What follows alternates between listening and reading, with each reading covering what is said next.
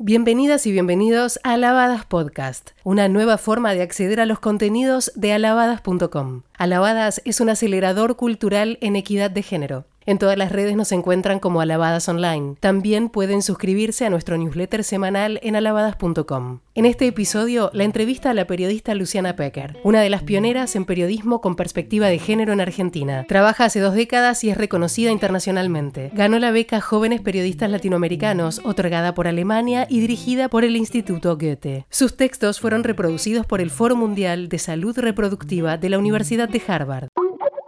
Mi compromiso con las mujeres es muy grande y es de corazón. Y la verdad que con el tiempo se ha incrementado. Empieza desde el secundario, pero cuando empiezo a escribir en la revista Luna, que fue alrededor del año 98, empezamos una campaña hacia los anticonceptivos y hay una nota que me marcó la vida y que para mí es como un emblema de la mujer en la que sigo pensando, que es eh, una nota que hicimos con una abogada pionera en la Argentina, que era Dora Koledeschi, que había iniciado unas acciones de amparo para que le liguen las trompas a dos mamás en la localidad de San Martín, en la provincia de Buenos Aires. Una tenía 10 hijos, la otra 4, y no les ligaban las trompas a pesar de que se seguían teniendo hijos, podían morir frente a una próxima cesárea, digamos, eran de riesgos altísimos. Bueno, fue parte de lo que logramos, por eso digo que es una revolución la diferencia entre la vida y la muerte de esas mujeres. Pero cuando voy a tomar el testimonio de, la segunda mujer, estaba toda la familia en la puerta.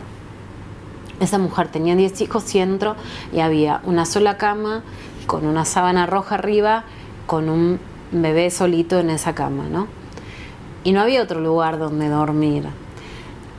Esa idea, esa historia, esa falta de recursos, la necesidad de que los nenes tengan cunas, la necesidad de que las mujeres tengan los hijos que quieran tener. No reivindico la idea de una familia o que porque sean pobres no puedan tener 5, 6, 7 hijos. Reivindico las maternidades que se elijan, a las edades que se elijan y reivindico mucho el deseo y la maternidad de las mujeres populares en la Argentina. Eh, no es que crea que no tenían que tener hijos, sino que esa mujer que no tenía dónde dormir con esos hijos, ¿no? Nada más. Eh, nada más enloquecedor que no poder dormir, le negaran ese derecho a la ligadura de trompas que después conseguimos. Y me pasa una y mil veces caminando barrios, en Córdoba fui a dar un taller de cartas de amor y había una mujer que era analfabeta y se apoyaba en la espalda de la amiga para escribir una carta de amor a sus hijos. Y esas mujeres son las que sacan adelante muchas veces estigmatizadas. A veces necesitan salir de la violencia, a veces necesitan que sean apoyadas en esa maternidad, que haya jardines maternales, que en vez de ser discriminadas sean respaldadas en ese amor que, quieren dar, que eligen dar. y a veces, este, por supuesto, tienen que poder elegir no ser madres a la fuerza o ser algo más que madres. Pero las chicas jóvenes que hoy están diciendo no nos callamos más y cuentan abusos sexuales que antes no contaban, las mamás que pelean contra el abuso de sus hijos y que en muchos casos le han sacado a sus propios hijos por denunciar a los y frente a los cuales Sufrí y sufro muchísimas amenazas en un tema que es muy complejo y muy duro. Las mujeres que quieren salir de la violencia, las mujeres que trabajan, las adolescentes que ya no aguantan cosas que nosotras aguantamos o que otras generaciones y ellas tienen todo el derecho a no aguantarlo de ellas, ¿no? Sentir que las chicas más jóvenes son mejores y van por más.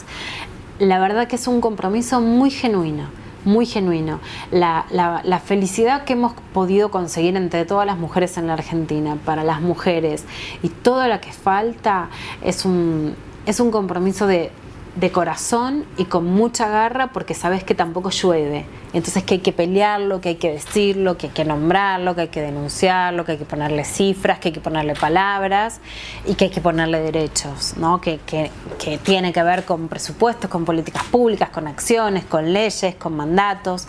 Eh, pero la verdad es que esas mujeres que ves en Villa María, en Córdoba, en Echeverría, en San Martín, en un colegio secundario, esas chicas, esos chicos que en medio de, la matanza me contaron que ellos le tenían que poner el cuerpo al papá cuando le pegaba a su mamá, esos pibes que me crucé y esas pibas en 20 años de periodismo, la verdad es que los llevas como como un emblema cuando alguien te dice, ay, pero ya está, ya consiguieron, ¿qué más quieren? Bueno, y ahora, y no están demasiado conspirativa, no es mucho, ¿por qué no te callás? Dale, ese tema no es tan importante. Bueno, tenés todas esas guirnaldas de todas esas voces que escuchaste adentro, a veces como en forma de texto, de libro, de radio, de voces, y a veces realmente como un empuje que no te deja parar y decir hasta acá llegué. La cantidad de leyes que hemos conseguido hablan de una revolución, de algo que pasó a ser diametralmente opuesto. El matrimonio igualitario, por supuesto, y la identidad de género. Es otro país, es otro mundo donde las mujeres tenemos mucho más derechos. En muy poco tiempo, en 20, 30 años cambiamos el mundo y cambiamos nuestro país. Entonces, en ese sentido, creo que hay que estar muy orgullosas de nuestra revolución. Yo me sentí discriminada como mujer muchísimas veces. Me sentí discriminada desde la secundaria, con la sensación de que lo que vos podías llevar era contaminar a los varones que eran puros y en todo caso sus travesuras eran legítimas y las nuestras no. Eh, me sentí discriminada sin lugar a dudas en lo laboral millones de veces, desde que me digan para qué querés ganar más si tu marido trabaja, mantengo sola a mis hijos hace muchísimos años además. Y si tuviera marido y si trabajara lo que vale mi trabajo no tendría nada que ver con cuánto gana o no mi marido o con tener o no marido. Eh, millones de veces me dijeron, sos mujer. Millones de veces me discriminaron por pesar más del peso estándar, por ejemplo, en la televisión, aun cuando están creciendo los mandatos este, de delgadez o de estereotipos para los varones o sea, no se está igualando para mejor, sino para peor. Eh, sí siento que el mandato de una belleza, no porque esté mal la belleza, sino porque no es una belleza libre o gozosa. Yo creo que el modelo de belleza que se impuso es un modelo de frustración constante, donde nunca estás completa, donde siempre te faltan cinco para el peso, aún las mujeres que una más puede admirar.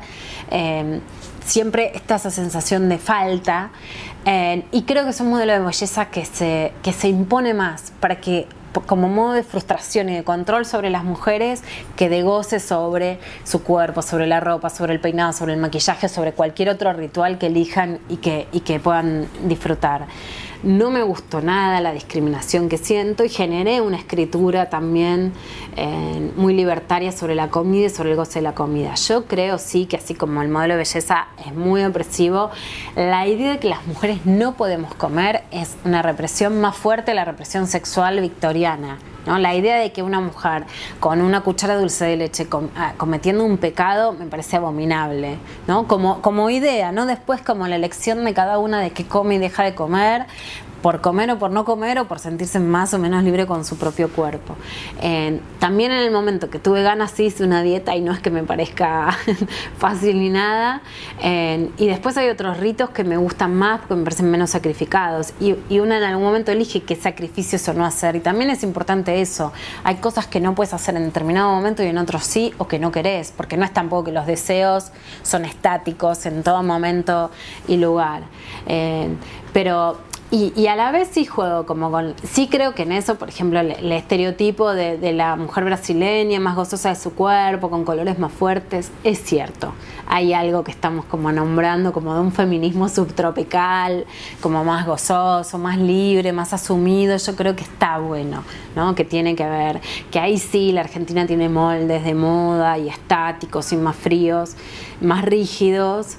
Eh, que no es que esté mal a la que le guste, esto de nuevo.